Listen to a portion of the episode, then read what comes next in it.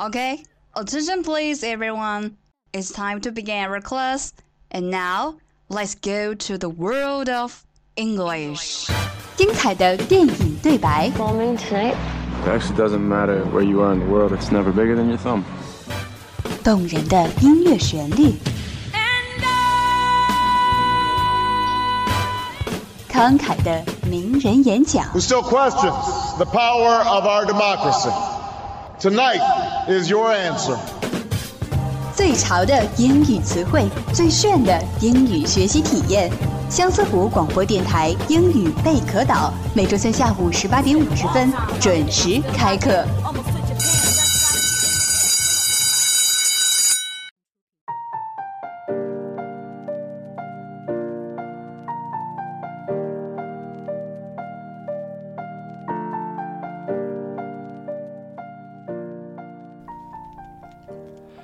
Hello，听众朋友们，大家好，欢迎收听本期的英语贝壳岛节目，我是你们的好朋友 David。本期节目呢是为了正准备四六级考试的同学们而设定的，希望能给大家或多或少的一点帮助。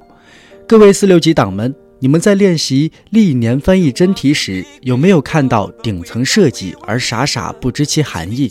看到结构性障碍，绞尽脑汁也无从下笔？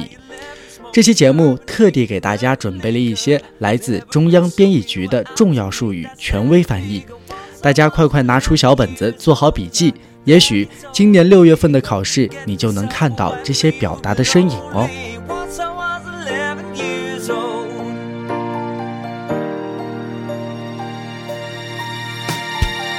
I always had that dream like my daddy before me so i started Okay, here we go. The number one, four-pronged comprehensive strategy，四个全面战略布局。Four-pronged comprehensive strategy，四个全面战略布局。For example，举个例子，The four-pronged comprehensive strategy is to make comprehensive move to four aspect。四个全面战略布局是综合了四个方面， 所以请大家记住。Four-pronged comprehensive strategy，四个全面战略布局。 Boys with me, at least those in favor. And if we don't meet before I leave, I hope I'll see you later. Once I was 20 years old. Okay, the second one, dual objectives，双目标。For example, we must focus on achieving a dual objectives of maintaining a median high rate of growth and moving towards a median high level of development. 这句话的意思是，保持中高速增长和迈向中高端水平双目标。所以记住双目标的表达，dual objectives。 Still learning about life. My woman brought children for me, so I can sing them all my songs and I can tell them stories. Most of my boys are with me, some are still out seeking glory. The number three, twin engines, 双引擎。For example, we need to develop twin engines, popular entrepreneurship and innovation, and greater supplies of public goods and service to drive development. 刚刚所说的意思是打造大众创业、万众创新和增加公共产品、公共服务双引擎。所以大家记住了双引擎的表达方式吗？Twin engines。 Soon I'll be 60 years old. Oh, will I think the world is cold? Oh, will I have a lot of children who can warm me? Okay, next. Number four, new normal. 新常态。For example, China's economic development has entered a new normal, meaning we must adopt a new mindset. 这句话的意思是，经济发展进入了新常态，精神面貌要有新状态。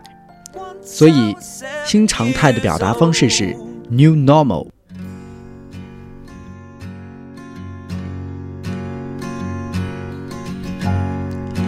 OK，Number five, tough stance，高压态势。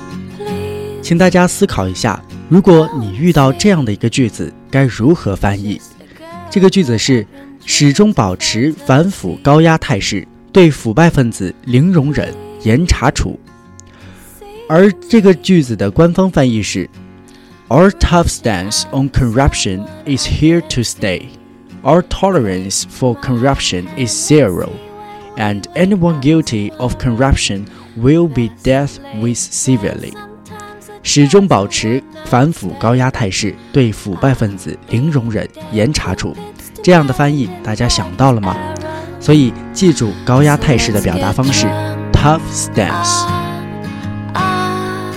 Tears and gone. Tell us the reason youth is wasted on the Okay, the last one. Give somebody a leg up to get somebody going. 扶上马，送一程。For example, medium, small, and micro businesses can accomplish great things. We need to give them a leg up to get them going.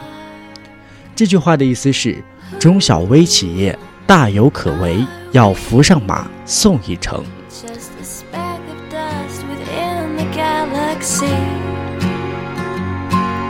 Woe is me